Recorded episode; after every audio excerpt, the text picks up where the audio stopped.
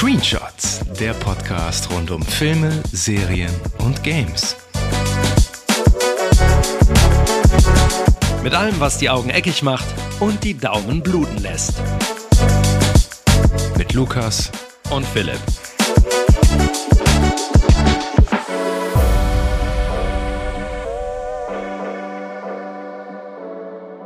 Ist die große Leinwand noch zeitgemäß? Zerstören Franchises die Kreativität? Und ist Wokeness wirklich ein Thema? Diesen Fragen widmen wir uns heute und damit herzlich willkommen zu einer neuen Folge von Screenshots. Ich bin Philipp. Und ich bin Lukas. Und diese Themen besprechen wir heute ausnahmsweise mal nicht zu zweit, denn wir haben einen ganz besonderen Gast, unseren ersten Gast. Er hat beruflich unzählige Stunden vor der großen Leinwand verbracht, ist mit etlichen Stars auf Tuchfühlung gegangen und er weiß ganz genau, wann ein Film das Kinoticket wirklich wert ist. Herzlich willkommen und schön, dass du da bist, Uwe Mies. So bin ich noch nie verbal in Bronze gegossen worden. Dankeschön. Schön, dass du da bist. Aber äh, damit die Hörerinnen und Hörer aber auch wissen, mit wem sie es zu tun haben, würde ich dich bitten, in ungefähr einer Minute so eine, eine Art Elevator-Pitch zu halten und dich einfach kurz vorzustellen. Schieß los. Ich steige ein. Äh, ich bin aus dem 20. Jahrhundert. Ich äh, bin seit 30 Jahren Filmkritiker. Ich habe mein Hobby zum Beruf gemacht. Ich habe das Glück gehabt, äh, dass ich das wirklich auch machen durfte. Und ungefähr in den letzten 25 Jahren habe ich pro Jahr rund 400 Filme nur im Kino gesehen. Äh, dazu dann nochmal ungefähr 150 dann für Spaß oder Weiterbildung oder filmgeschichtliche Gründe. Und so hat sich das bis heute fortgeführt. Äh, ich bin heute einer der letzten äh, professionellen Filmkritiker hier in Nordrhein-Westfalen und ähm, freue mich total, dass ich jetzt hier in eine neue Evolutionsstufe einsteigen darf. Wunderbar. Wir würden dich allerdings gerne nach deinem Pitch noch ein bisschen näher kennenlernen. Hm? Ähm, und deswegen gibt es jetzt das zum allerersten Mal das Screenshots Pop Quiz, 20 Fragen an unseren Gast. Ähm, und dann legen wir auch direkt mal los. Wie viele Filme hast du insgesamt im Kino gesehen? Ähm, das müssten so ungefähr 12.000 sein. Was war dein erster Kinofilm, an den du dich erinnerst? Das, mein erster war das Dschungelbuch. Hattest du schon mal einen Film vor dem Abspann verlassen? Ja, oft. Welcher Film hat dich zuletzt überrascht? Überrascht. Ähm, ja, äh, wo in Paris die Sonne aufgeht von Jacques Audiard. Der lief im Frühjahr diesen Jahres und der hat mich weggeblasen. Schwarz-Weiß-Film aus Frankreich. Bei welchem Film war deine Kritik konträr zur öffentlichen Meinung? Pretty Woman. Okay, dann mach ich mal weiter. Was sind deine Guilty Pleasures? Guilty Pleasures. Ähm, ganz frisch, ähm, Dogs Don't Wear Pants. Ein äh, SM Love Story ähm, Gewalt, Liebesfilm aus Finnland. So was habe ich noch nicht gesehen. Das war der Hammer. Und dann äh, ewig, ewig, ewig immer Katanga mit Rod Taylor aus dem Jahr 1968, der erste Söldnerfilm. Da gehe ich kaputt, der ist so gut. Cool. Welches Genre kannst du denn überhaupt nicht leiden? Deutsche Filme, die für sich in Anspruch nehmen, dass sie gemacht werden, weil sie dann eine Quote erfüllen. Sei es, dass eine Frau Regie führt oder dass jemand ein Thema aufgreift, das einen gewissen diversen Kriterien äh, das Wort redet und wo alles getan wird und wo man an alles denkt, nur nicht an das eine, eine gute Geschichte in guten Bildern erzählen. Dein Lieblings-Disney-Film? Oh, ähm, 20.000 Meilen unter dem Meer mit Kirk Douglas. Alien oder Aliens? Ah, oh, das eine ist Mystery und das andere ist Action. Ähm, ich habe den äh, Aliens zu lange nicht mehr im Kino gesehen, aber ich glaube so rein aus der Lameng und ähm, für den Spaß Aliens. Okay. Zwei glorreiche Halunken oder spielen wir das Lied vom Tod? Halunken. Sofort. Sofort. M oder Metropolis? Ah, ähm, ich würde lieber Dr. Mabuse nehmen. Okay. Nachos oder Popcorn? Wenn dann äh, Popcorn süß. Arnie oder Sly? Oh, ähm, da ich die City Cobra so gut finde, würde ich sagen Stallone. Bester Bond? Liebesgrüße aus Moskau. Bester Bond-Darsteller? Connery. Bester Bond-Villain? Fröbe. Hättest du einen alternativen Traumjob? Ähm, Ja, äh, ein Redakteur, der Filmkritiker für eine Filmzeitschrift beschäftigt. Harry Potter oder Herr der Ringe? Weder noch, ich bin zu alt für die Scheiße. Marvel oder Star Wars? Ähm, Star Wars, äh, nein, nein, nein, nein, nein. Also, ähm, auch dann lieber Marvel. Dein Lieblingsfilm? Äh, habe ich nicht, weil ich habe für jeden Tag einen und für jede Stimmungslage einen. Aber ich würde sagen, im Moment, diese Woche, ist das Blow-Up von Antonioni. Mhm. Der Film um den Fotografen, der vielleicht durch ein Foto einem Mordfall auf die Spur kommt. Die kenne ich gar nicht. du den? Wann ist der? Der ist von 1966. 60, genau, 60er. Deine Lieblingsserie? Ähm, oh. Ähm, oh, ich habe so ewig keine. Ich sag einfach mal die letzte, die ich gesehen habe, und das war der Pass. Die fand ich ganz spannend. Na, das ist eine gute Wahl, die finde ich auch sehr gut. Ja, da haben wir die 20 Fragen schon. Es sind 21 geworden, tatsächlich. Ja, ich habe ähm, der beste Bond. Ähm, Connery, also genau, Connery war die Antwort, an die ich gedacht hatte, aber du hast den Film genannt. Ja, gut, aber das aber kann man passt auch denken. Ne? Genau, deswegen alles wunderbar. Ähm, Zusatzfrage: Wenn du das Kino oder das, die aktuelle Kinolandschaft mal in einem oder zwei Worten beschreiben müsstest, wie ist die aktuelle Kinolandschaft? Ähm, muss ich zurückfragen. Im Blick auf die Filme, im Blick auf das Zuschauerverhalten oder im Blick auf die Rahmenbedingungen, äh, die geprägt sind von sehr heißem Wetter und von Corona-Nachschlag? Mhm. Fangen wir doch mal mit der Filmlandschaft an. Die Filmlandschaft würde ich sagen, ähm, macht sich selber das Kino kaputt. Äh, wenn ich immer nur Filme, also jetzt nehmen wir mal die aktuelle, das aktuelle Kinoangebot. Wir haben kaum Amerikaner. Das haben wir so gut wie in den letzten 20 Jahren überhaupt nicht gehabt.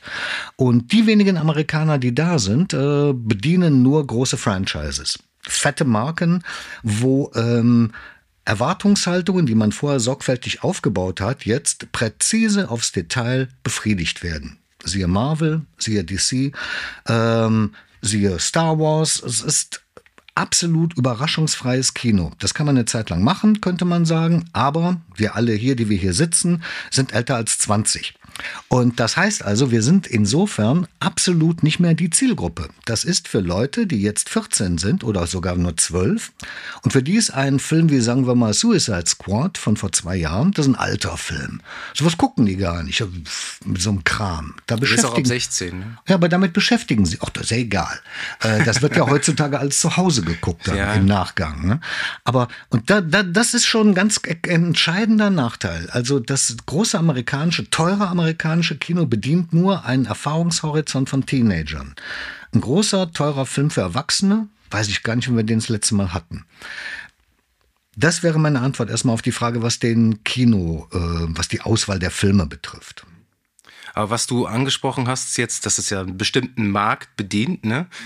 Das ja, fällt ja immer wieder das Stichwort Market Research, ne? Also es gibt ja wirklich so Analysten, was müssen wir alles in diesen Film mit reinpacken, um möglichst alle Zielgruppen zu befriedigen. Da sind ja diese Marvel-Filme ein gutes Beispiel für. Gab es das früher auch? Ja. Ja, absolut. Aber in so, so starker Form? Ja. Ähm, ja, ist, ist, ist so. Ähm, wir gehen jetzt mal ins Jahr 1931. Da kommt ein Film raus, der heißt äh, Dracula. So, und der ist ein richtiger Publikumserfolg. Der ist nicht teuer. Da dreht man Frankenstein. Oh, der geht auch gut durch die Decke. Das ist lukrativ. Dann dreht man die Frankensteins Braut, dann dreht man Dracula und seine und so weiter und so weiter und so weiter. 1957 Dracula mit äh, Christopher Lee. Bombenerfolg. Danach folgen 20 Filme von des Studios Hammer aus London. Äh, alles Horrorfilme, alle nach dem gleichen Muster gestrickt. Jetzt gehen wir mal nach Deutschland. Ähm, nach dem Krieg 1950 Schwarzwaldmädel. Ein, ein Film nach einer Operette in Color und ähm, Riesenerfolg. Keine Trümmer im Bild, nur heile Welt. Es folgen fünf, gefühlt 95 Heimatfilme. Äh, etwas weiter in den 50er Jahren, Ende des Jahrzehnts, äh, Der Frosch mit der Maske, der erste Edgar Wallace-Film. Muss ich weiterreden? 38 Mal gefühlt Edgar Wallace. Der Mönch mit der Peitsche. Und, und irgendwann kannst du die Dinger nicht mehr auseinanderhalten. Und ähm, klar, da gibt's anfangs Unterschiede, aber nach fünf Jahren nicht mehr. Bei den äh, Karl-May-Filmen, den Western, ganz genau das Gleiche. Und ähm, das ist heutzutage bei, bei Kinderfilmen auch. Wir haben seit ungefähr gefühlt 15 Jahren ähm, diese Fantasy, leicht Fantasy angetränkten Kinderfilme, Bibi und Tina, äh, Bibi Blocksberg und äh, Schule der magischen Tiere, solche Sachen. Und die unterscheiden sich nicht sonderlich. Die, die HauptdarstellerInnen äh, sehen alle relativ gleich aus. Die können, die sind sehr fotogen, die können aber keine Dialoge sprechen, vollkommen egal. Hauptsache, sie sehen schick aus, damit man sie auf Instagram weiter vermarkten kann. Und wie der Film selber ist, egal. Hauptsache, es passiert, äh, schicker Junge, dann küssen die sich, die Mädels schreien, so wie früher bei den Beatles, und dann ist schon die halbe Miete drin. Und ähnlich ist das gewesen mit, äh, wenn du mal guckst, äh, Twilight. Hm? Und hab ich, danach hab ich kam, mich geweigert zu gucken. Kamen diese, danach kamen diese ganzen Young Adult äh, mhm. Serien nach irgendwelchen Buchvorlagen. Ich konnte die Schauspieler nicht mehr auseinanderhalten. So. Und das sagt natürlich schon eine Menge aus. Also nur, man sieht, wenn man erstmal äh, so, so, eine, so eine Kuh gefunden hat, die man gut melken kann, dann quetscht man den Euter aber auch so lange aus, bis wirklich gar nichts mehr geht. Ich bin gespannt allerdings, wann äh, tatsächlich das Pendel zurückschlägt, dass man ein teurer Film in the Butz geht. Also, ja gut, aber die Beispiele gibt es ja auch häufig. So ist es ja nicht. Ne? Nee, nicht in dem Maße. Also es müsste schon ein Film sein, der deutlich über 200 Millionen kostet und dann aber trotzdem, das tut dann schon im Studio weh. Also, also wenn man das abschreiben muss. Da wird mir jetzt spontan die Mumie dieses äh, äh Tom, Cruise. Tom Cruise einfallen. Ja. Da hat ja DC versucht, dieses, äh, diese Monsterfilme quasi zu rebooten mhm. und ist ja, wollte ja so ein neues Franchise da aufbauen, ist ja kläglich äh, auf die Schnüsse gefallen damit. Und danach wurde ja alles eingestampft. Da wurde dann hier Dr. Jekyll, Mr. Hyde und Russell Crowe etabliert, der sollte einen eigenen Film äh, bekommen, alles eingestampft worden. Ja. Ne? Also die Beispiele gibt es ja schon ich glaube, das Budget wird auch wahrscheinlich ordentlich hoch gewesen sein. Ich möchte nicht wissen, ja, was Tom Mumie Cruise war bekommen teuer, aber ähm, Tom Cruise ist eben jemand, der, der produziert sich allerdings auch selber. Und ja. dann macht er eben danach wieder einen Mission Impossible Film oder geht eine, spielt eine sichere Karte. Und dann klappt das aber auch wieder. Ne? Also da muss man dann sagen, da muss ich dann wirklich sagen, das ist die eine Ausnahme. Also Mission Impossible, wo ich dachte, so nach Teil 3 ging das richtig den Bach runter. Teil 4 finde ich unterirdisch, aber und dann mit Teil 5 erfinden die sich neu mit äh, Rogue Nation und bringen dann mit Teil 6 Fallout, den für mich perfekten Actionfilm. Also so kann es auch gehen. Und dann ist mit dem Hauptdarsteller, der zu dem Zeitpunkt Mitte 50 war. Hey, also, ähm, aber das sind dann eben auch so die Ausnahmen. Die meisten, ich meine, mit Till Schweiger, glaube ich, geht das nicht so gut. Wage ich zu bezweifeln. Gibt es etwas an der Kinolandschaft, was sich nee, an der Filmlandschaft, was sich verändert hat, was du gut findest? Wo du sagst, hey, da hat sich die Filmlandschaft zum Besseren entwickelt in den letzten Jahren? Ja, auf jeden Fall, äh, was die Tricktechnik betrifft. Ähm, also als ich noch Kind war und ich sah das erste Mal King Kong, den alten Film, dachte, boah, wie toll. Aber natürlich hat man auch gedacht, bei einigen Szenen, was wäre das noch besser, wenn es in Farbe wäre und wenn das so richtig echt aussehen würde. Und jetzt sehen die Dinosaurier heute echt aus und, ähm, und jetzt ist eben das Problem, was macht man draus? Also Jurassic Park 93 und der Fortsatz, die beiden Fortsetzungsfilme, ähm, ich finde, die haben das schon sehr gut gemacht. Das waren spannende Filme und ähm, so habe ich mir eigentlich immer Monsterfilme vorgestellt. Das musste so sein. Und mit der Tricktechnik von heute ist das ja noch mal viel besser. Also das ist wirklich großartig. Und, ähm, und ich muss sagen, wieder anknüpfend an Mission Impossible, wenn man so einen Drehbuchautor hat wie Christopher McQuarrie, der wirklich in der Lage ist, eine irre komplizierte Geschichte so zu erzählen, dass ich zweieinhalb, zweieinhalb Stunden bei der Stange bleibe. Das muss man erstmal schaffen. Und wenn du aber so einen hast, dann bist du fein raus. Und ich finde, dann kommt auch gutes Kino bei rum. Ja. Mhm. Wobei ich bei den Mission Impossible Filmen oft das Gefühl hatte, es ist irgendwann ein bisschen egal in der Handlung, warum die die Sachen eigentlich machen, sondern dass es diese Set-Pieces sind, die einfach so wahnsinnig interessant sind, die, ne, wo sie von da nach da nach da, dann passiert diese Action-Szene. Aber warum die jetzt genau dort sind, was die erreichen wollen, das ist ja so ein bisschen beliebig manchmal, oder? Ja, das stimmt. Ähm, aber das ist ja bei James Bond auch beliebig geworden. Also ich nehme mal an, so genau wollen es die Leute dann auch nicht wissen. Der Punkt ist jetzt, wie weit bin ich in der Lage, da einen, eine Dosis von Selbstironie ins Spiel zu bringen, die die Leute abkaufen, die noch witzig ist. Und am Ende des letzten Mission Impossible Films fragt er dann der, der Simon äh, Sam, Sam Peck. Simon Peck, danke. Der fragt ja in den Tom Cruise, war es sehr knapp? Und wir haben es ja nicht gesehen. Ja? Er fragt, war es sehr knapp? Und die Antwort ist, wie immer. Und das, und da ist der Film aus. Super. Also ich meine, das reicht. Äh, so kann man es machen. Würdest, du schwärmst ja hier von Tom Cruise. Magst du Tom Cruise gerne? Total. Also ja? ich, ich finde den als Menschen unangenehm. Ähm, ich würde den nicht gerne als Freund haben. Aber als Filmstar finde ich den schon aktuell eine Klasse für sich. Hast du den mal interviewt? Nicht interviewt. Ich war mal 96 bei einer Pressekonferenz in Hamburg und ähm, da war Tom Cruise, also auch schon der Vollprofi im Umgang mit der Presse. Der, seine Antworten waren so glatt, da konnte kein Affe dran hochklettern. Also das war Wahnsinn.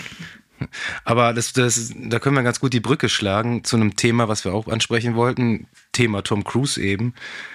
Ähm, für mich persönlich würde ich sagen, also ich finde ihn als Schauspieler immer noch gut, als, als, als Mensch an sich ist er fragwürdig, klar.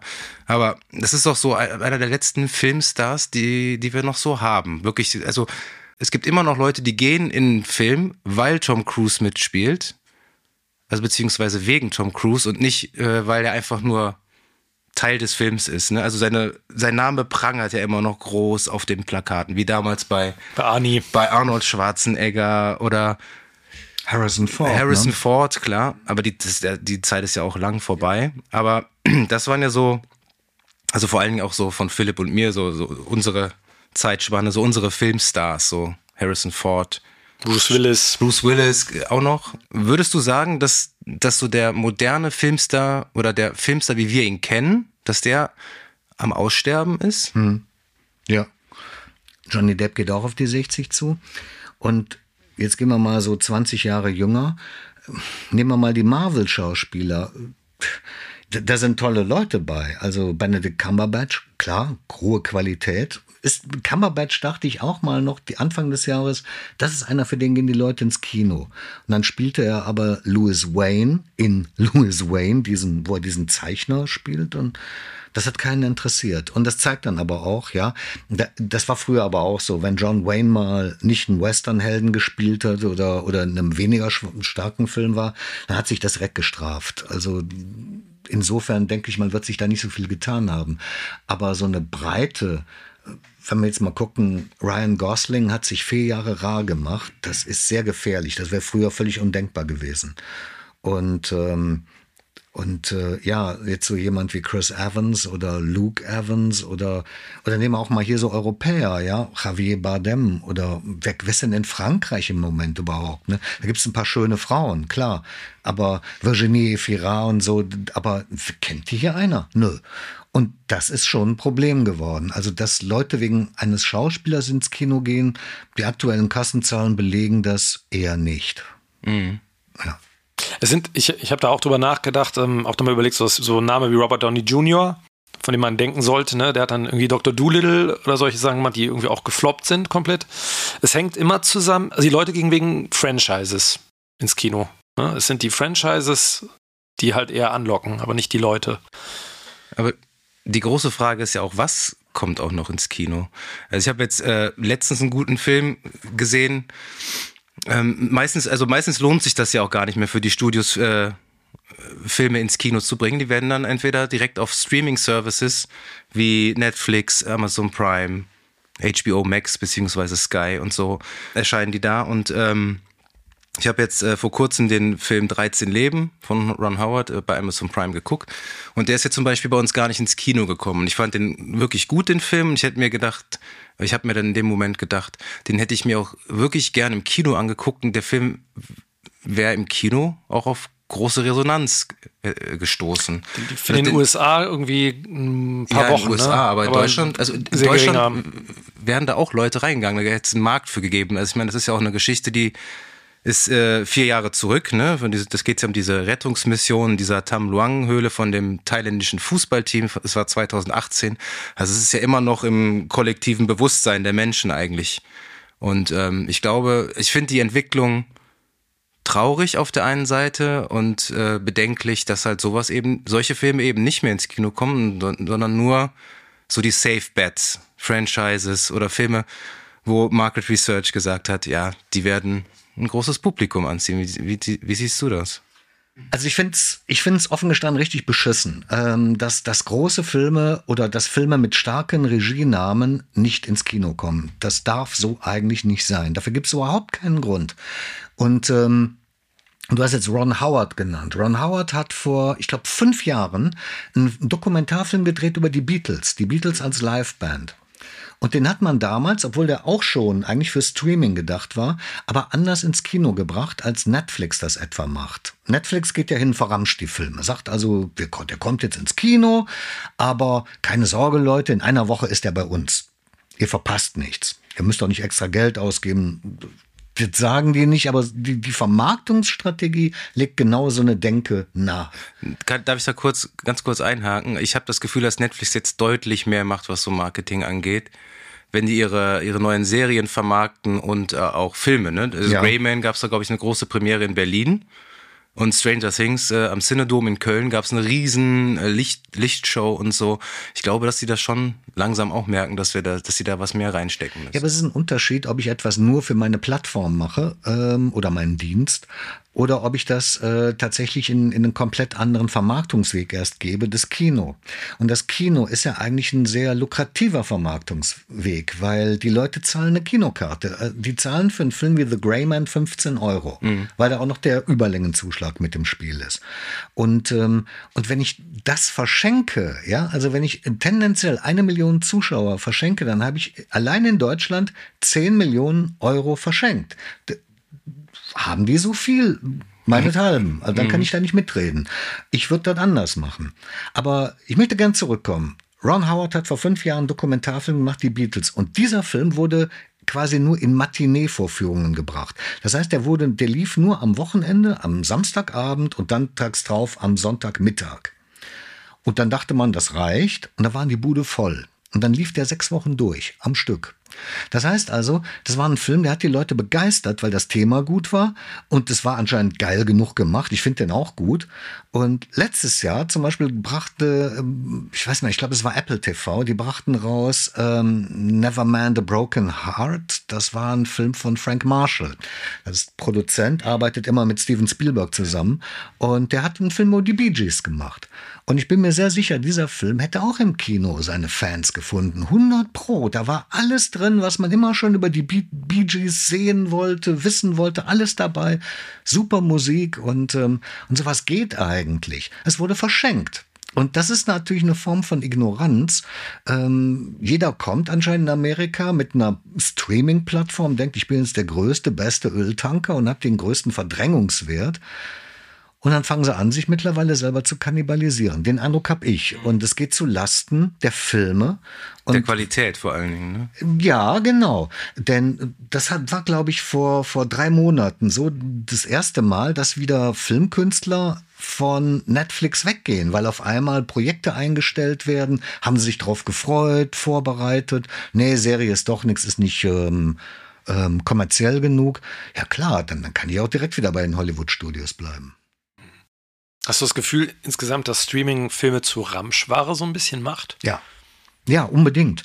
Also, ähm, der, nehmen wir mal jetzt die Netflix-Filme, die Spielfilme. Ich, Netflix ist für mich so ein Hassobjekt, tut mir leid. Da, da arbeiten tolle Leute, echt super Leute, aber was da von der Chefetage raus gemacht wird, ähm, gucken wir mal so einen Film wie Laundromat. Ich weiß, glaube, der hieß Die Geldwäsche.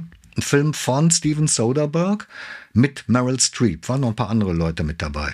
Gute Leute. Ähm, ja, ändert sich einer daran? Nö. Ähm, The Irishman war der einzige Netflix-Film, der ein bisschen Wellen geschlagen hat. Davor war Roma, das musste sich aber dann schon sehr rumsprechen und dann hat er aufgrund seiner Qualität ein bisschen verfangen, aber das war auch schon ein Film, den man mit der Lupe suchen musste.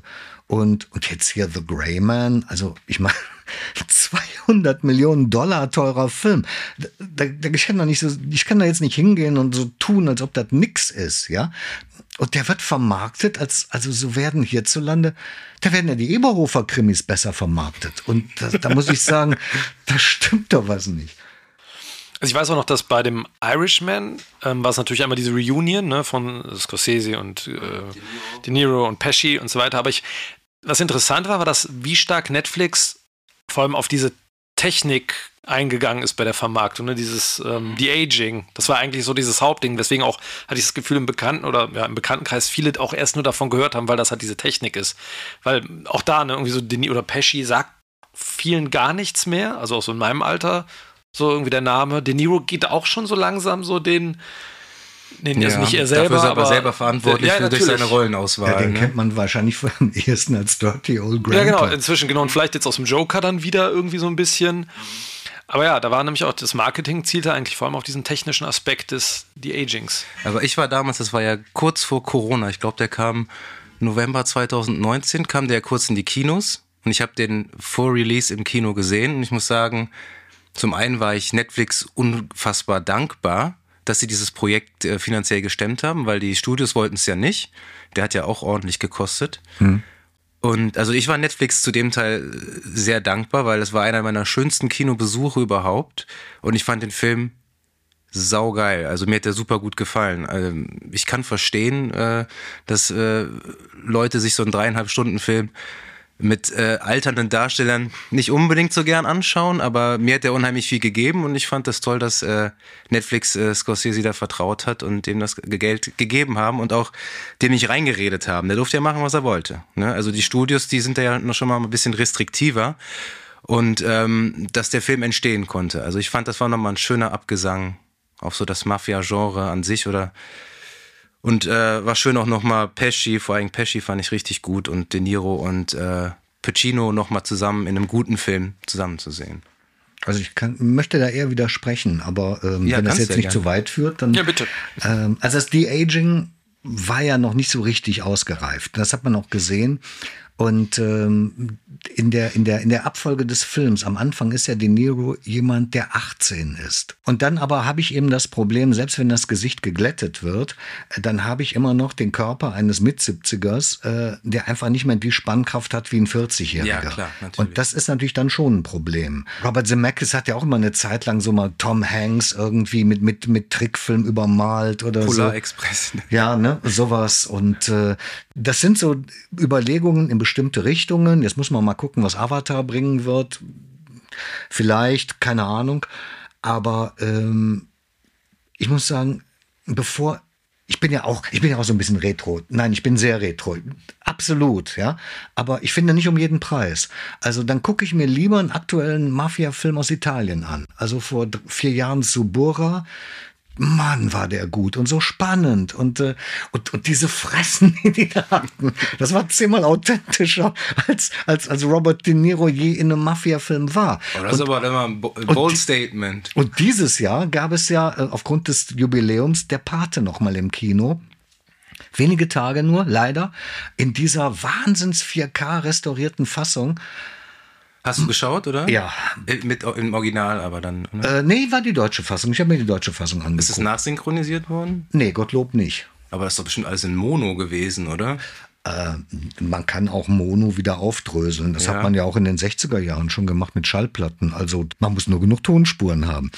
Aber ähm, also ich finde schon, ähm, die es ist ja auch Geschmackssache, aber ich finde, der Pate hat eben so einen, so einen zeitlosen, Erzählstil und so eine, so eine, der baut so eine Faszination auf, wie der Brando da diese Figur einkreist und wir mit ihm dann da in dieses Komplott reingezogen werden und dann sterben die so fies und dann, dann, dann gucke ich jetzt dann The Irishman dagegen. Ja, aber das maße ich mir ja auch nicht an, The Irishman mit dem Paten zu vergleichen. Warum nicht? Nee, aber absolut nicht. Also erstmal haben wir ein Genre, wir haben den Mafia-Film. Ja, aber da hat Scorsese schon deutlich bessere gemacht. Ja, das stimmt. Also, Keine ähm, Frage, aber es, ich fand es einfach nur noch mal schön, diese alten Darsteller, vor allem Joe Pesci, haben sie ja wirklich aus der Mottenkiste geholt. Die haben sie 50 Mal gefragt. Gegen den Strich besetzt, im genau. Gegensatz zu dem, Und was ich er fand, sonst der war, so es war großartig, der den noch war mal mit zu sehen. Valium betäubt.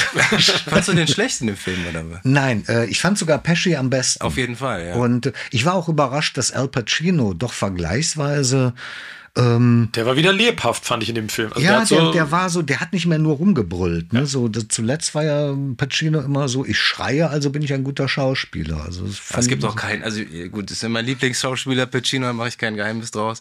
Aber es gibt auch keinen, der so schön, der so schön schreit wie Pacino. Aber wie, wie ähm, jetzt haben wir so ein bisschen eben über Netflix schon mal gesprochen, über Streaming ähm, und über Serien.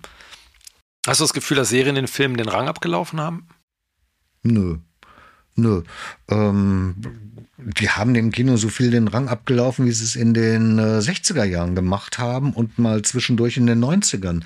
Es gibt gewisse Hochphasen, dann kommt ein neues Serienkonzept. In den 60ern waren das ähm, zum Beispiel auch Serien, die vom Kino beeinflusst waren. Zum Beispiel Mission Impossible. Das war ganz, oder das hieß ja in Deutschland Cobra, übernehmen Sie. Toll. Das ist ein Titel. Ein Ne? guter Titel, ne? In den 90ern war das genauso. Da kamen auf einmal ein unglaublich gute Sitcoms ähm, von, von Friends über Melrose Place bis äh, Seinfeld und ähm, dann waren diese Wahnsinns-Arztserien. Chicago Hope fand ich besser als ER. Heute bin ich widerlegt, weil ER hatte George Clooney. Und, äh, und es gab die äh, Akte X. Und das war spannend. Das ist heute noch spannend. Das kann man super gut gucken. Und, ähm, und genauso ist es wahrscheinlich gewesen dann für, für viel jüngere äh, Zuschauerschichten, als Netflix auf einmal mit Mystery-Serien kam, Dark, Stranger Things. Und, ähm, Guckst du dir die an? Nein, ich bin generell, ähm, ich gucke keine Serien aus dem einfachen Grund. Ich bin mit Serien groß geworden, wo es ähm, eine abgeschlossene Folge gab. Und nächste Woche hat man sich auf die nächste Folge gefreut. Und äh, das heißt, man hat Mini-Thriller oder Mini-Komödien gesehen und äh, mit den immer gleichen Leuten. Wohingegen dieses äh, in die Länge ziehen, das kenne ich noch von den Weihnachtsmehrteilern im ZDF in den 70er Jahren. Das konnte mal super toll sein, das konnte aber auch richtig zäh werden. Und ich finde, das ging mir beim Pass, der Pass auch schon so, das ist spannend erzählt, aber letztlich ist das ein Rücksturz in die frühesten Erzähltage des Kinos, die 1910er Jahre. Da gab es im Stummfilmkino nämlich sogenannte Serials. Vor allen Dingen in Frankreich. Die hießen Judex oder Fantomas oder die Vampire. Und äh, das waren äh, Groschenheftreißer. Ja? Äh, 20, 25 Minuten lang. Dann gab es einen Cliffhanger am Schluss. Und nächste Woche kommt der nächste Teil. Das haben die echt so produziert, also nicht schlecht. Und, ähm, und das ist spannend, das kann man heute noch gut gucken unter filmhistorischen Gesichtspunkten. Muss man schon ein bisschen relativieren. Aber äh, die Tricks sind nicht mehr, aber es ist spannend. Also es ist schon gut gemacht. Und genauso funktionieren die Serien heute auch. Also ich werde nach 45 Minuten mit irgendeinem Nägelkauer-Moment äh, entlassen und dann kann ich natürlich gar nicht leben. Heutzutage kriege ich dann direkt die nächste Folge schon mitgeliefert, sodass also die Leute bis zu sieben Stunden am Stück gucken. Dann ist das aber im Prinzip ähm, immer so ein Aufputschpillchen nach dem nächsten und die Geschichte selber wird aber nur in die Breite getrampelt. Mhm, ja. Die meisten Serien, die äh, seriell erzählt werden, linear durch, also ich habe beim Pass gesagt, wir nehmen Episode drei bis sechs raus haben dann die Episoden 1, 2, 7, 8. Mhm. Und äh, jetzt ist der Film auf einmal nur noch 180 Minuten lang. Gib mir nochmal eine Schere und dann schneide ich nochmal, dann haben wir einen Zwei-Stunden-Film, der ist super klasse.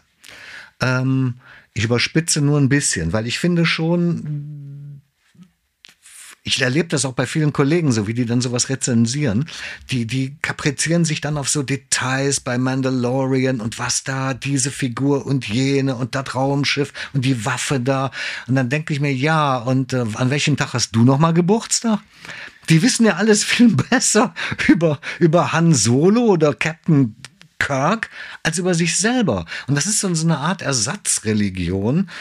Kann man machen, aber ich finde, ähm, es sollte irgendwie auch mal wieder was anderes. Aber das, sind, aber das ist natürlich, also gerade diese, diese Fandom-Geschichten sind natürlich noch mal was, ja, was anderes. ja. Aber reizt dich nicht dieses beim horizontalen Erzählen ähm, diese Figurenentwicklung, die möglich ist? Also wenn, wenn du so ein Beispiel nimmst, jetzt wie äh, Sopranos zum Beispiel oder jetzt Breaking Bad, was ja so, so durch die Decke immer gegangen ist, oder The Wire, wo man halt wirklich miterlebt, wie eine Figur wächst oder halt zerbricht über viele, viele Folgen. Ist das nicht spannend für dich? Da fehlt mir jetzt tatsächlich die Vergleichsgröße. Ich könnte jetzt nehmen, sagen wir mal, die Pate-Trilogie, wie Al Pacino am Anfang in der Pate 1972 als junger Mann, der aus dem Krieg kommt und vollkommen unbeleckt ist von Verbrechen, sollte man meinen, äh, und dann immer mehr in diese Rolle reinwächst. Eines äh, Mannes, der ein Verbrecherimperium leitet. Da habe ich das auch. Ähm, natürlich ist das interessant, aber deswegen würde ich nicht mehr, äh, in, dafür würde ich nicht ins Kino gehen oder so. Ich habe die Indiana Jones Filme nie geguckt äh, im Blick darauf, ob sich der Held entwickelt. Ähm, ich bin ja. da eher offen gestanden schlicht gestrickt, ja.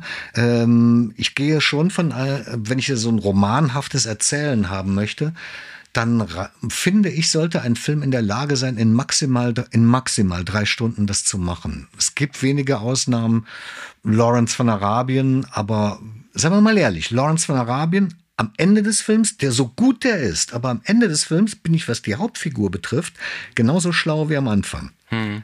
Und ja. ähm, das ist ein Problem, ja. Ähm, aber auch nur, wenn ich mir das als Problem zu eigen mache. Ja. Dann mache ich mir den Film kaputt. Und genauso finde ich aber, kann das Pendel in die andere Richtung schlagen.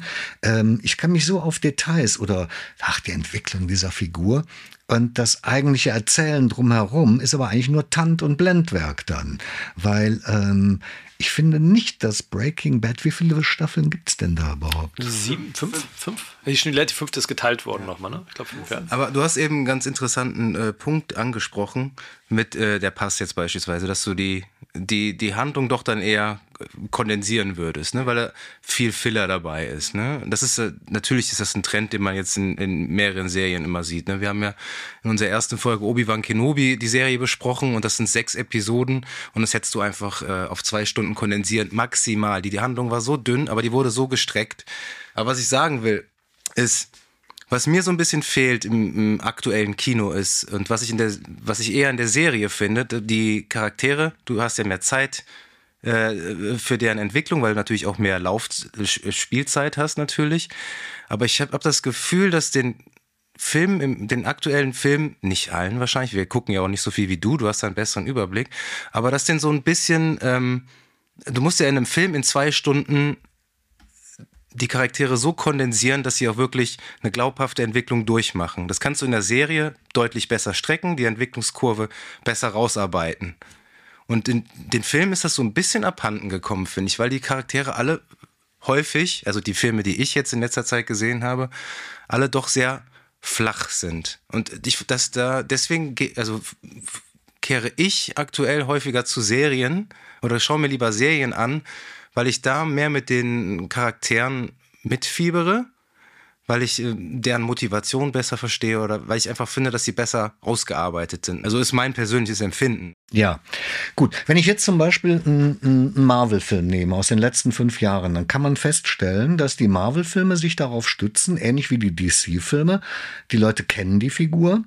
Sie kennen den Schauspieler, der die Figur spielt, und damit sind die Rahmenbedingungen gesetzt. Mhm. Und jetzt geht es nur noch darum, äh, irgendwas Äußerliches zu machen, viel Action oder so. Ja, und dann ist die Länge eines Films nicht gerechtfertigt. Jetzt nehmen wir aber mal einen Film wie, der geht 100 Minuten, äh, Casablanca. Also was Klassisches aus, dem, aus den 40er Jahren. Oder wir nehmen The Wild Bunch, ein Western aus dem Jahr 1969. Das sind alles Filme, ähm, die sagen mir als Zuschauer, es ist sehr wichtig, wie die Figur, wie der Held handelt dann brauchen wir schon mal deutlich weniger Worte. Es reicht oftmals ein Blick. Und dann ist schon gesagt, wie reagiert er in bestimmten Situationen, welche emotionale Kälte hat er oder hat er Anteilnahme. Und das nennt man Ökonomie. äh, erzählerische und inszenatorische Ökonomie. Und die ist ein bisschen abhanden gekommen. Es gab aber letztes Jahr einen Film, den fand ich gut. Ähm, der war mit Steve Odekirk und hieß Nobody. Bob, Bob Odenkirk. Bob Odenkirk. Den habe ich danke. vor ein paar Tagen gesehen, ja. Und, und den finde ich, den finde ich sowas von geil. Also die Geschichte selber ist gar nicht so, so spektakulär. Man hat das oft genug gesehen, dass jemand so ein verdeckt, hier so Liam Neeson, ja, in äh, 96 Stunden. Der macht ja auch leider nichts anderes mehr. Taken, ne, so. Aber ähm, war aber auch sowas. Ne? Das heißt also, wenn ich in der Lage bin, jemanden zu zeigen, und wie reagiert er auf etwas? Und da kommen diese fünf Schläger in diesen, die stehen vor diesem Bus und die Stimme des Helden sagt, bitte lass sie in diesen Bus Ja, ja. kommen. Und die kommen da rein. Und dann geht das Spiel los mit den ne, Call-Response. Also man provoziert sich. Und das in drei Minuten ist so viel über den Typen erzählt. Ja, zu Beginn auch, ne? Ja. Sein, sein Alltag ist, wenn du das geschickt inszenierst, das ist ja eben die Genau. Sache. Aber ich finde diese, es ist alles so nach Schema F halt Ja. irgendwie aktuell. Also da, da, da sticht dann halt aber ab und zu mal so ein Nobody raus. Das war wahrscheinlich schon immer so. Ja. Aber ich finde halt trotzdem irgendwie, weiß ich nicht, gibt mir die Serie aktuell mehr, muss ich ehrlich sagen. Also früher in dieser Woche sprachen wir mal über einen Film kurz, äh, The Nice Guys. Ja. Und das ist ein Film, wo Russell Crowe und, äh, und Ryan Gosling als Säufer und vollkommen irre Paarung. Und da sieht man auch, wenn ein Regisseur, in dem Fall Shane Black, der auch gute Drehbücher schreibt, ähm, erkannt hat, äh, wie er diese beiden Typen zu umreißen hat, damit die dann wie so zwei Fremdkörper aufeinander prallen und sich zusammenraufen müssen, weil die nur zusammen klassische Kumpelnummer. Aber jedes Mal, wenn ich sie anders erzähle und nach Möglichkeit besser erzähle und vielleicht auch besser oder anders besetze, dann ist das frisch wie am ersten Tag. Darum geht's letztlich. Deswegen äh, konnte man sich lange Zeit auch gut Western angucken und man hatte sehr schnell spitz, ähm, 85 Prozent sind Mist, aber die 15 Prozent, die sind gut. Immer anders und immer besser. Das ist der Anspruch, das sollte er sein. Es gibt nicht immer was Neues, das ist vollkommen ausgeschlossen. Aber der Blickwinkel verändert sich. Wie sieht denn für dich die Zukunft des Kinos aus? Ich finde, ähm, das Kino ist immer noch ein Ort, wo man einen Film in der Gemeinschaft richtig gut erleben kann, wenn der Film das erlaubt und wenn die Gemeinschaft das Ich erlaubt. kann sagen, mein Gefühl ist ja, dass die Gemeinschaft sich ja deutlich verschlechtert hat. Nö. Ist, siehst du das nicht so? Nein, äh, es gab nichts, ehrlich, es gab nichts Beschisseneres, als wenn man als junger Mensch in den 70er Jahren in einen Film ging, der jetzt in Wiederaufführung lief. Und äh, sagen wir mal, einen Film mit Terence und Bud Spencer, Vier Fäuste für ein Halleluja, wurde immer wieder ins Kino gebracht. Oder irgendwas von Monty Python, Die Ritter der Kokosnuss oder Das Leben des Brian. Und du kommst ins Kino und siehst ihn das erste Mal, aber um dich herum sind lauter Leute, die das schon gesehen haben. Boah, pass auf, jetzt kommt, jetzt kommt, ey, echt. Und die lachen sich schon vorher kaputt, ja. Und das ist ähm, Erlebniskino, wie es keiner will. Also da kann ich natürlich nur von abraten. Das gab es damals schon, das gibt's heute immer noch. Und das ist die Hölle. Äh, aber ihr hattet darüber gesprochen in eurem Arnold Schwarzenegger äh, Podcast, den ich sehr geschätzt habe. Ähm, Predator, da gibt's den Moment, Ihr hattet das auch erwähnt, das fand ich richtig gut, ähm, wenn äh, Arnold Schwarzenegger und Carl Weathers in dem Zelt sich das erste Mal sehen, sie gehen aufeinander zu und dann kommt die eine Einstellung, wo die Hände zusammenkommen und die Muskeln füllen eine Cinemascope-Leinwand.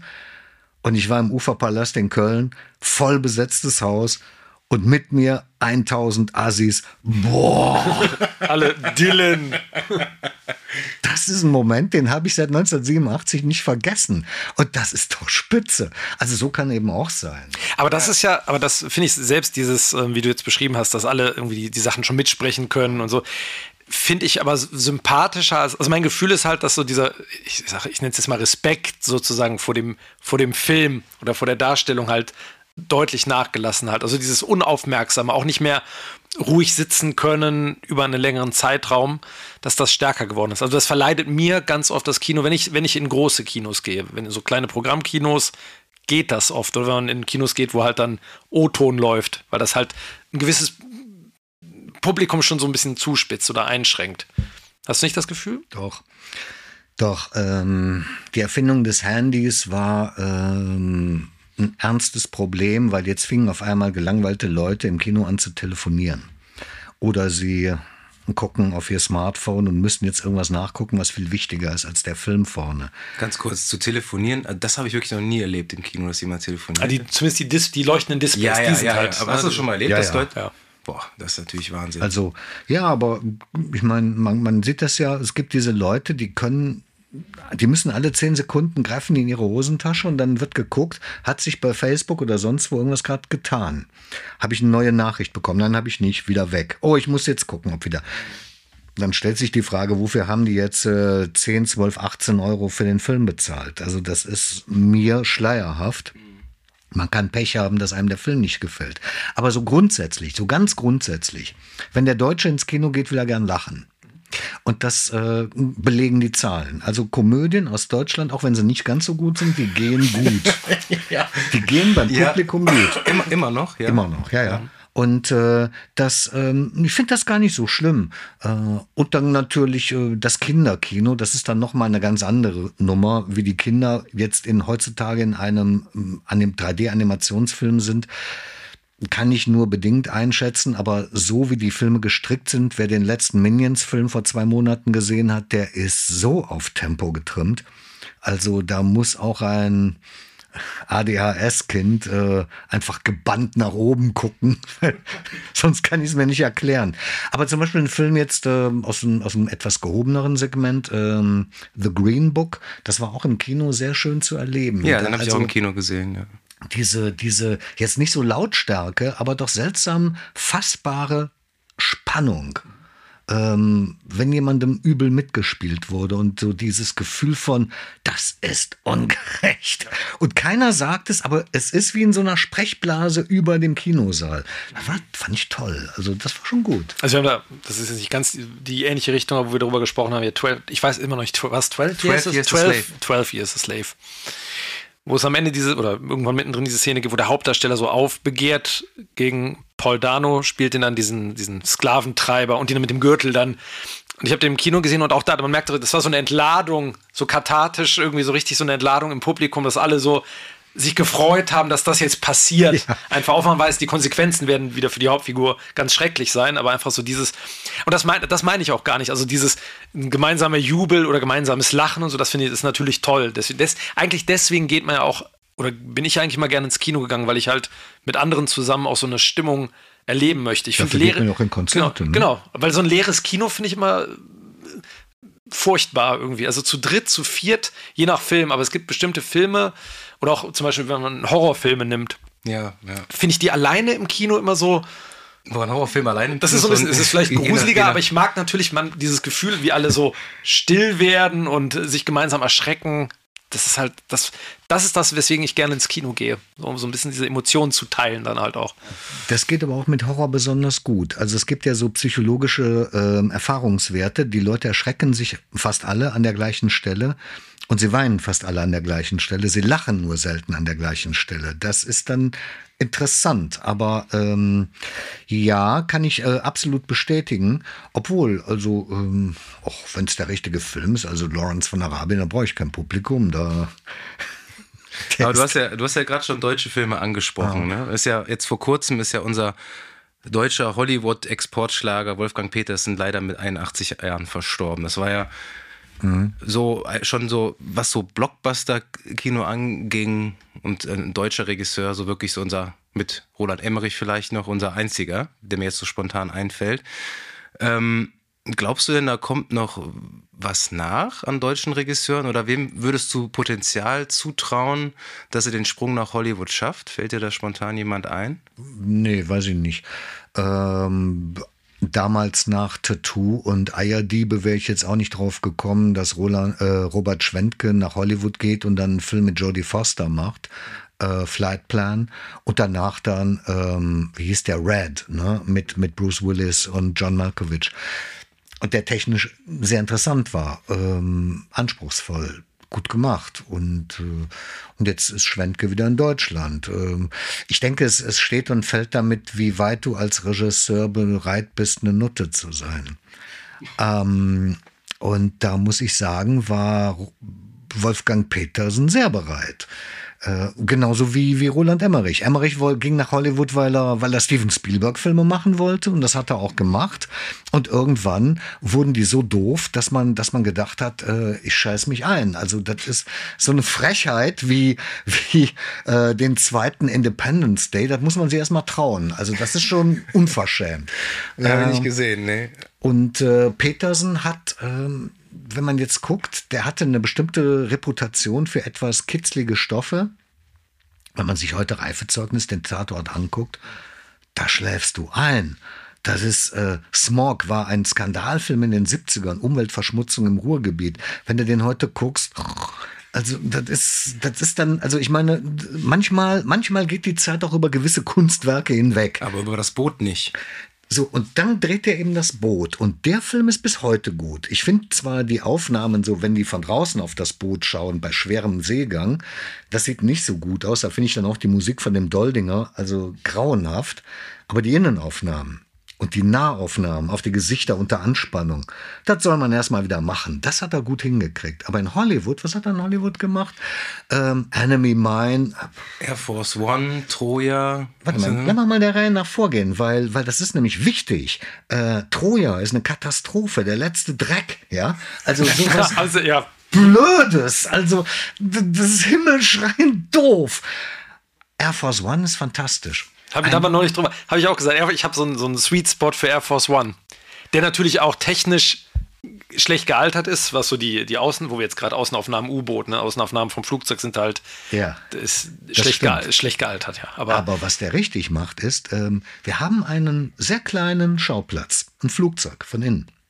Und damit musst du klarkommen. Und das mach mal, dass ich als Zuschauer immer weiß, den Überblick habe, wer ist wo. Daraus resultierte die Spannung in dem Film. Toll. Der Sturm mit George Clooney und Mark Wahlberg ist äh, ein Katastrophenfilm, hart an der Katastrophe. Also der hat das eine gute Bild mit dem mit dem der Welle, mit der, der riesigen, mit der mit dieser dieses Containerschiff, dieses riesige Containerschiff, das seltsam klein wirkt und auf einmal fallen die Container ins Wasser. Das war ein tolles Bild. Macht er was daraus? Nichts.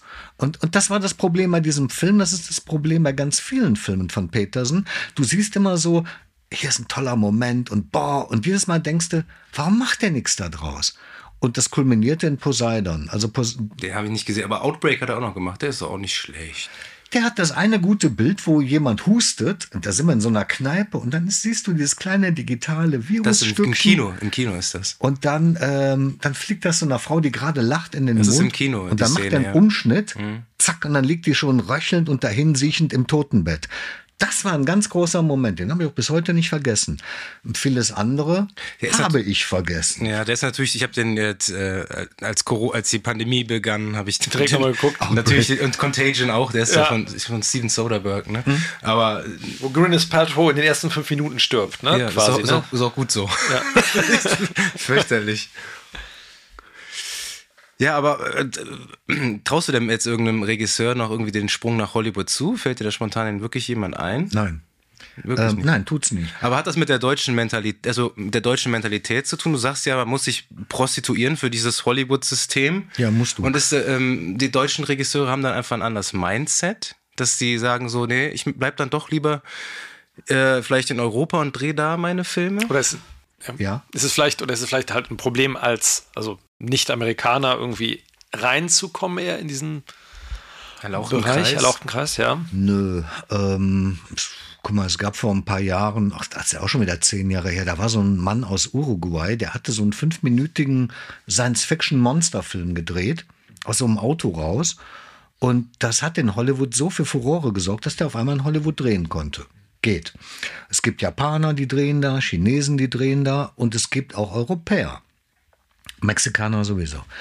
Ähm, warum so wenig Deutsche? Hm, vielleicht kriegen wir das nicht mit, dass die so ein bisschen unter dem Radar produzieren. Zunächst mal so für fünf, sechs, zehn Jahre für den DVD-Markt. Das ist denkbar. Aber ich muss sagen, ähm, nach dem, was hierzulande in die Kinos kommt.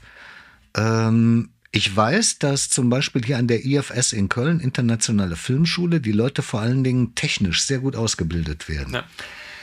Die haben aber selten in Deutschland Gelegenheit, dieses Können ähm, umzusetzen in, einem, in einer Langfilmproduktion, also abendfüllend, also mehr als, sagen wir mal, 80 Minuten.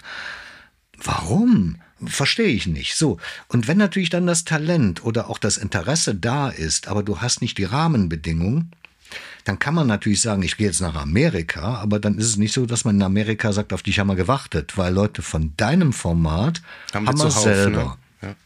Entweder bist du jetzt so einer wie äh, Balthasar Kormakur, dieser Typ aus Island, ähm, der hatte Contraband mit Mark Wahlberg und der hat so einen Horrorfilm, der hat schon einen Thriller und jetzt halt kommt demnächst von dem auch wieder was.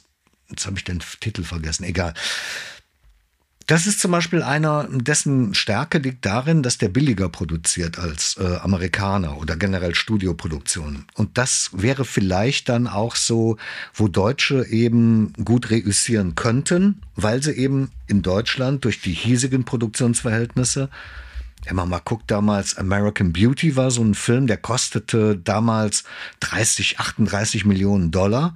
Das wurde in Deutschland für 3,8 Millionen Mark oder 1,9 Millionen Euro realisiert. Da kriegt man mal so eine Vorstellung.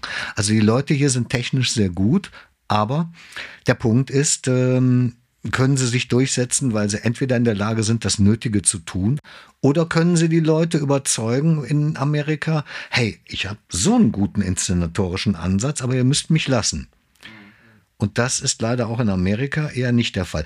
Ihr könnt das vielleicht besser beurteilen über die ähm, Streaming-Dienste, weil da sind ja jede Menge Spielfilme, wo vielleicht auch Deutsche sein können. Ja, würde jetzt spontan würde mir da. Also ich finde deutsche Serien haben zumindest eine leichte Renaissance erlebt. Also es gibt ja diese Eigenproduktion beispielsweise von Sky, da fällt mir jetzt spontan äh, Babylon Berlin ein. Hast du das geschaut? Habe ich in der ersten Staffel Folge 3 abgebrochen. Okay. also äh, der Pass ist ja auch, ist ja auch eine Koproduktion von, glaube ZDF und äh, Sky und Dark auf Netflix. Äh, das war durchaus auch eine äh, gute Serie.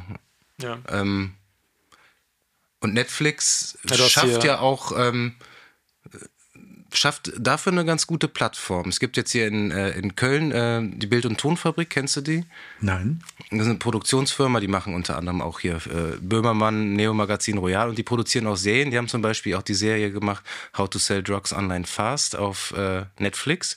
Und die war auch gut und die war erfrischend, die war witzig, also auch die Dialoge, die waren nicht cringe, wie die, wie die Jugendlichen heute sagen würden, sondern es war authentisch und das war witzig. Also das fand ich ja wirklich gut. Und ich glaube, also wenn sowas im, in der ARD oder von der ARD produziert worden wäre, sage ich jetzt mal, dann wäre das Das wäre nicht schlechter. produziert worden. Ne? Also was mich vorher noch da interessieren würde, wir haben ähm, auch Serie äh, in einer Folge über Resident Evil auf Netflix gesprochen. Ähm, hast du vermutlich nicht gesehen, nehme ich mal an. Die Serie nicht. Die Serie nicht. Ah, die, die Filme, Filme, die Filme durftest du dir anschauen. Musstest du. Die Filme habe ich geguckt, bis, glaube ich, auf den letzten, nee, den vorletzten. Das war der eine, den ich verpasst habe. Ja. Ähm, da wäre nämlich, also ist ja Spieleverfilmung. Hast du in irgendeiner Weise Bezug zu Gaming? Überhaupt nicht. Ich spiele nicht. Gar nicht. Nie. Nie. Okay. Und nicht mal äh, äh, auf so einem Commodore oder Nö, Nintendo. Aber wenn es in der Kneipe noch einen Flipper gäbe, würde ich mich da dran stellen. Aber da gab es noch keine Verfilmung von bisher, ne? Doch, es gibt einen, Tilt mit Brooke Shields von 1980 oder so, aber der ist echt schlecht. Ich okay. glaube, das ist der einzige Flipper-Film. Ja, weil dieses Genre der, der Spieleverfilmung ist halt einfach nochmal so, so eine Sache für sich einfach, die da, äh, was gab es hier, Street Fighter und Mortal Kombat und. Ja, die sind wirklich zu 98 Prozent kannst du denen in die Tonne kloppen. Was uns beide, da wir ja beide leidenschaftliche Gamer auch sind, ne, das ist ja auch Teil unseres Podcasts, ähm, sehr bedauerlich, dass da so ein Schrott immer produziert wird. Weil du sagst ja, du hast damit nichts am Hut und das kann ich auch gut verstehen, aber ähm, da, so ein paar Perlen entgehen einem da schon. Mittlerweile können die Spiele wirklich tolle Geschichten erzählen. Ja, Spiele, das ist ja das Ding bei den Spielen, das ist ja so ungefähr, das ist ja ähnlich wie bei der Serie. Dadurch, dass du bei diesen Blockbuster-Spielen bist ja auch dann 30 Stunden manchmal da irgendwie, äh, hast ja da zu tun mit und dann mhm. hast ja so eine lange Figurenentwicklung, die du da begleitest. Na, das ist schon relativ, relativ ähnlich zum Serienschauen. Ja. Ich finde das nur interessant, weil wenn du dir diese Resident Evil Filme angeguckt hast, die ja für sich schon fragwürdig sind, aber wenn man dann noch, noch nicht mal irgendeinen Bezug zu, also die werfen ja aus den Spielen irgendwelche Versatzstücke die ganze Zeit rein. Dann kommen irgendwelche Figuren, irgendwelche Namen. Und ich stelle mir vor, wenn man die Spiele nicht gespielt hat, dass man überhaupt irgendwas noch versteht. Also finde ich irgendwie, klingt nach einer Herausforderung auf jeden Fall. Och, ich fand die engen Dresses von Mila Jovovic herausfordernd genug. Also. Wenn sie überhaupt einen anhat. Das ist ja auch. Ich meine, das war ja schon so in Szene gesetzt. Das hat ja seinen Grund, dass das so aussieht oder die späteren Frauen, die dazukamen. Nee, ich finde, ähm, die haben bei Resident Evil, hat der Paul W.S. Anderson was richtig gemacht. Ähm, hier geht's nicht um Figuren oder Charaktere. Es geht darum, dass Leute in eine Situation kommen, wo sie ein richtig fieser Tod erwarten kann. Und die Frage ist, gönne ich denen das oder nicht? Und, äh, und nur darum geht es. Und das hat die Sache sehr spannend gemacht. Im allerersten Film, da sind die in so einem Raum, da kommen also diese, diese Laserstange. Mhm. Erst nur eine und, so und am Ende kommt ein Gitter und dann weißt du, der kommt ja nicht mehr raus und da hat er einem richtig leid getan. Und das, ähm, das war eine ganz, ist eine ganz archaische Form des Spiels mit oder der Manipulation von Emotionen, aber ich fand, da hat das gut funktioniert. Auch am Ende, wenn dieses Monster kommt und sind in diesem Zug, der fährt wieder bergauf, das wurde enger und da hat man sehr schön auch mit Zeit und eben mit, mit, mit also zeitliche Enge und räumliche Enge gespielt. Das ist ein, das sind so Grundsäulen des, des Spannungskinos, das ist wie eine Viererkette beim Fußball. Also das muss man so sehen. Und ähm, im vierten, im vierten Resident Evil hat der Anderson so geile 3D-Effekte gehabt. Also einmal spritzte ein Blutstropfen mir von der Leinwand direkt auf die Brille und ich kniepte mit den Augen und dachte, jetzt bin ich dem Arsch tatsächlich auf den Leim gegangen und war ihm richtig dankbar dafür. Ich fand das gut. So, ähm, weil ich erwarte ja auch nichts. Also ich ja, kann nicht ist, immer. Das ist nämlich der springende Punkt, glaube ich, dass du keine Erwartungshaltung hast. Ja, im Moment, ich kann ja nicht bei jedem Film jetzt sagen, äh, ähm, ich lege Wert auf Citizen Kane und erwarte das jetzt auch bei Resident Evil. Nee, nee, aber, Philipp, aber Philipp ist ja beispielsweise großer Resident Evil Fan und der kennt die ganzen Charaktere und wenn er sieht, wie die an die Wand gefahren werden, das ist natürlich was ja, anderes. Aber ich frage, aber ich frage mich halt einfach, also ich verstehe das total, ne, so diese diese Situationen, die Figuren gebracht werden, dass das spannend sein kann. Aber ich, und ich finde auch, der erste Film, der macht das okay. Der war auch noch relativ nah an den Spielen von einigen Versatzstücken.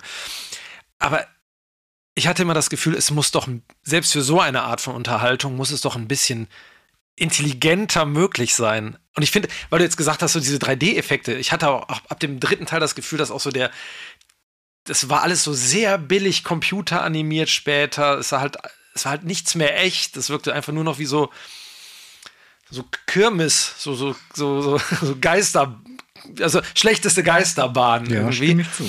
Und ähm, nee, das konnte ich, konnte ich mir nicht mehr geben. Ich finde, es geht halt, es gibt Filme, die es viel intelligenter machen. Zum Beispiel? Also gerade was, also was das Zombie-Genre angeht, gibt es ja, also sind alle Dawn of the Dead, Day of the Dead, Night of the Living Dead machen das alle besser. Also Zack Snyder. Nee, äh, Romero. Wobei selbst Zack Snyder, das Remake von Dawn of the Dead, würde ich sagen, ist deutlich, deutlich besser als äh, Resident Evil, weil du da Figuren hast, für die man sich zumindest ein Stück weit interessiert, die einen Charakter haben, weil da ist es halt, du hast halt Mila Jovovich in den Resident Evil Filmen, die aber eigentlich keinen, die hat ja keinen Charakter, die hat ja auch keine Meme, also die hat ja immer einen Gesichtsausdruck ja. durch den ganzen Film und Figuren, die dazukommen. Das andere würde ja auch ablenken. Ja, aber, du hast, ja, aber du hast Figuren, die kommen dazu, die aber keine, die haben eigentlich keine Bewandtnis, die sind eigentlich nur da, um von ihr gerettet zu werden oder zu sterben. So. Und das machen viel, also selbst wenn man jetzt das Remake von Dawn of the Dead nimmt oder selbst Land of the Dead von Romero, der auch nicht mehr so, wie ich fand, nicht mehr so toll war, aber da hast du zumindest irgendwie diese Situation, aber verknüpft mit Figuren, für die ich mich irgendwie interessiere und wissen oder hoffe, dass die da raus. Das ist es ja, ich schöne, oder schöner ist es ja, wenn ich hoffe, dass die Figur rauskommt, nicht, dass ich mich freue, hoffentlich sind die jetzt alle direkt tot. Das kann natürlich später passieren, aber ich freue mich mehr, wenn, wenn ich mich für die Figur interessiere dabei. Hm, das ist zweifellos besser, da stimme ich bedingungslos zu. Ähm, aber es gibt eben Filme, da, da klappt das nicht so. Ähm, da ist das auch wirklich nicht so wichtig äh, und auch nicht so gewollt. Einer meiner Lieblingsfilme ist Agenten sterben einsam. Das ist eine Mission Impossible Geschichte im Zweiten Weltkrieg. Man muss auf eine Burg und da jemanden aus den Klauen der Nazis retten.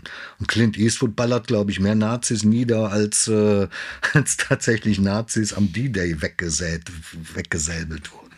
Also, das kann man machen. Es kommt immer darauf an, was der Anspruch ist und innerhalb dieses Anspruches. Ich muss mir diesen Anspruch angucken. Weil du hast eben genannt Mortal Kombat oder ähm, Street, Street Fighter. Fighter. Und das sind Filme, da sieht man dann eben, dass also auch niedere Ansprüche nochmal massiv unterboten werden können, was dann passiert. Ne? Aber, ja. sorry, dass ich dich da unterbreche, würdest du sagen, ja. dass Mortal Kombat ein schlechterer Film war als, als die Resident Evil Filme? Ja, unbedingt. Tatsächlich? Ja, ist doch Kinkerlitzchen. Also ich meine, ähm, der Resident Evil ging von vornherein auf ein Publikum mindestens ab 16. Die haben sogar ein bisschen auf eine 18er Freigabe geschielt. Und äh, dadurch hatte der schon mal einen ganz anderen Impact, als wenn ein Film kommt, der ab 12 ist. Vollkommen klar. Und ähm, Resident Evil hatte schon etwas erkannt. Ähm, das halte ich ihm, da halte ich den schon für trendsetzend. Wenn ich diese Dramaturgie habe. Level auf Level auf Level und es wird immer schwieriger. Was man ja eigentlich schon bei Bruce Lee-Filmen hat. Der Mann mit der Todeskralle funktioniert genauso. Die werden immer dicker und immer schwerer, die Gegner. Ja, ne? Und ähm, die Frage ist immer, wie ich es in Szene setze, in wie, wie binde ich das in so ein gesamterzählerisches und Regiekonzept ein und, und dann klappt das oder es klappt nicht. Also entweder hat ein Schauspieler ein Charisma und dann hilft das massiv oder eben nicht. Und Resident Evil hat außerdem erkannt, ich muss ständig auf die Tube drücken. Also im Prinzip das, was die Marvel-Filme heute machen. Wir haben nicht so eine dolle Story. Also, hey, alle sechs Minuten eine Action-Szene und alle 15 Minuten äh, wird dann kurz im Dialog rekapituliert, was war bis jetzt. Für die Leute, die zwischenzeitlich am Klo waren. Nicht viel also, meistens, ne? Aber. Ich finde, bei Resident Evil haben sie zumindest als Film ganz gut funktioniert. Der Level sackte mit der Zeit immer weiter ab. Ich stimme da bedingungslos zu. Aber ähm, geguckt habe ich die trotzdem irgendwie gern. Also ähm, vielleicht, weil mich dann auch einfach die Frauen angesprochen haben, da muss ich dann einfach zugeben. Aber ja, waren ja, sahen ja gut aus. Also, aber dann könnte man ja schon fast sagen, es ist ein klassischer Guilty Pleasure von dir. Ja, und, äh, und es war auch, ich hatte tatsächlich bei einigen der, der Typen, auch der Frauen, das ist ja auch wichtig, das war auch bei John Carpenter ab einem gewissen Punkt X interessant, sterben vielleicht auch Frauen. Das ist ja keine Selbstverständlichkeit. Im US-Mainstream ist das so, die kommen durch. Aber hier fand ich gut. Was für eine Überleitung du gerade geschaffen hast. Ähm, also du hast gesagt, dass auch Frauen sterben dürfen. Ich würde mich ganz gerne mit dir einmal über das Thema Political Correctness sprechen im Film. Mhm. Ist das etwas, was dich in deiner Arbeit als Kritiker irgendwie beeinflusst, dieses Thema? Also einmal so dieses Thema Wokeness, was jetzt überall genannt wird, weil starke Frauenfiguren gibt es ja schon immer. Prominentes Beispiel ist aktuell die Herr der Ringe-Serie beispielsweise. Wenn du dir den Trailer dazu mal anschaust, dann äh, ja, fällt. Will ich, glaube ich, gar nicht wissen. Aber du kannst es dir vielleicht vorstellen. Ne? Kann ich mir also wir möchten vorstellen. das überhaupt nicht verteufeln, aber das ist ja schon ein Trend, der Einzug hält und der äh, massiven Einfluss auf die Qualität äh, ja. der Filme oder der Serien hat. Und ich denke, oder wir denken, kann man glaube ich sagen, dass das so wirklich so ein bisschen in die falsche Richtung geht. Ja. Ja, siehst absolut. du das denn auch in den, den Filmen, die du regelmäßig siehst? Oder so? Ja, ähm, es gab ein Beispiel. Äh, Disney hat ja mal irgendwann angefangen, ähm, seine Zeichentrickfilme als Realfilm nachzudrehen. Und ein relativ frühes Beispiel, ich glaube vor fünf oder vor sechs Jahren war der Nussknacker. Und das ist ja Tschaikowski und das ist Europa und das ist frühes äh, 20. Jahrhundert und das ist Märchen und das ist so europäisch, mitteleuropäisch wie nur was. Und natürlich habe ich dann diese, ich weiß gar nicht mehr, welche Haarfarben die hatten, aber das waren halt sehr weiße Hauptdarsteller in einem rundherum Zuckerbäckerland, alles weiß, alles Disney. Und dann taucht er auf einmal in dieser Garde von, von Zuckerbäcker-Soldaten ein kleiner POC-Junge auf. Und meinen, sie wären jetzt fortschrittlich und politisch korrekt? Das fand ich Revanchismus der schlimmsten Art, weil verlogener ging es ja gar nicht. Da wurde nur dieser Farbklecks da reingebracht, damit man sich auf die Schulter klopfen kann. Guckt mal, wir achten auf sowas. Der hat nichts zu tun gehabt. Der war nur im Bild, damit er im Bild ist. Und das hat mich sehr geärgert. Und ähm, das ärgert mich in allen anderen Punkten auch. Und das kann nicht sein. Also ich kann doch nicht erwarten, aber es gibt Leute, die tun das oder fordern das ein, dass ich auf jede Individualbefindlichkeit Rücksicht nehme. Wohin soll das führen? Aber ähm, die politische Korrektheit, gerade seitens Hollywood, finde ich so dermaßen überzogen. Also ein Film, in dem jetzt ein Rollstuhlfahrer vorkommt, wird doch nicht besser dadurch, dass da ein Rollstuhlfahrer vorkommt. Wenn ich einen Film drehe über einen Rollstuhlfahrer, der bedroht wird oder der sich verliebt, dann kann ich das vielleicht thematisieren, dass das ein Problem sein kann, weil er im Rollstuhl sitzt. Aber selbst das ist nicht zwingend erforderlich. Und ich finde, darum sollte es gehen. Alles andere sind doch nur Oberflächlichkeiten, ähm, wo dann irgendjemand einfordert, ja, ich bin aber eigentlich divers und zwar in Richtung hm, hm, hm. Aber das Problem ist das halt, dass die Qualität so stark darunter leidet. Ne? Also starke Frauenfiguren äh, gab es ja schon immer irgendwie im Kino. Ob die jetzt männlich oder weiblich sind oder divers, ist egal. Solange die gut geschrieben sind, ist, ist doch alles wurscht. Also das kann man doch nicht anders sagen. Also Ellen Ripley war doch wirklich so die, die, die Phalanx äh, der starken äh, Frauenfiguren und die war auch einfach, hätte auch genauso gut von einem Mann gespielt werden können. Ich habe damals, als ich die Filme als Alien, Aliens gesehen habe, habe ich gar nicht in Frage gestellt, ey, das müsste doch jetzt ein Mann eigentlich spielen, diese Rolle. Das war mir scheißegal. Und darum geht's. Wunderbar. Aber wenn ich halt nur wegen meiner Hautfarbe oder so gecastet werde, dann ist das doch, also eigentlich ist es doch auch für dich selber dann diskriminierend irgendwie auch, weil man. Ja, würde ich auch so sehen weil ich bin eigentlich nur ein, ein Feigenblättchen, ein Quotenausländer ja. oder ein Quoten, wer was auch immer, ja.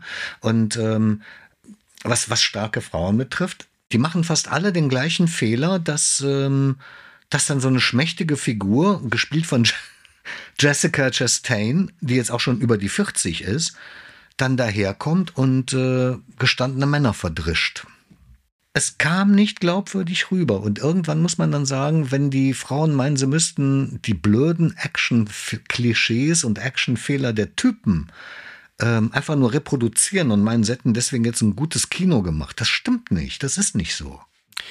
Machen wir mal einen kleinen Bogen. Wie machst du das denn? Das würde mich interessieren, auch äh, für unseren Podcast, diesen Spagat zwischen kritischer Betrachtung und trotzdem begeistern lassen. Wie, wie sitzt, wie muss man sich dich im Kino vorstellen dann?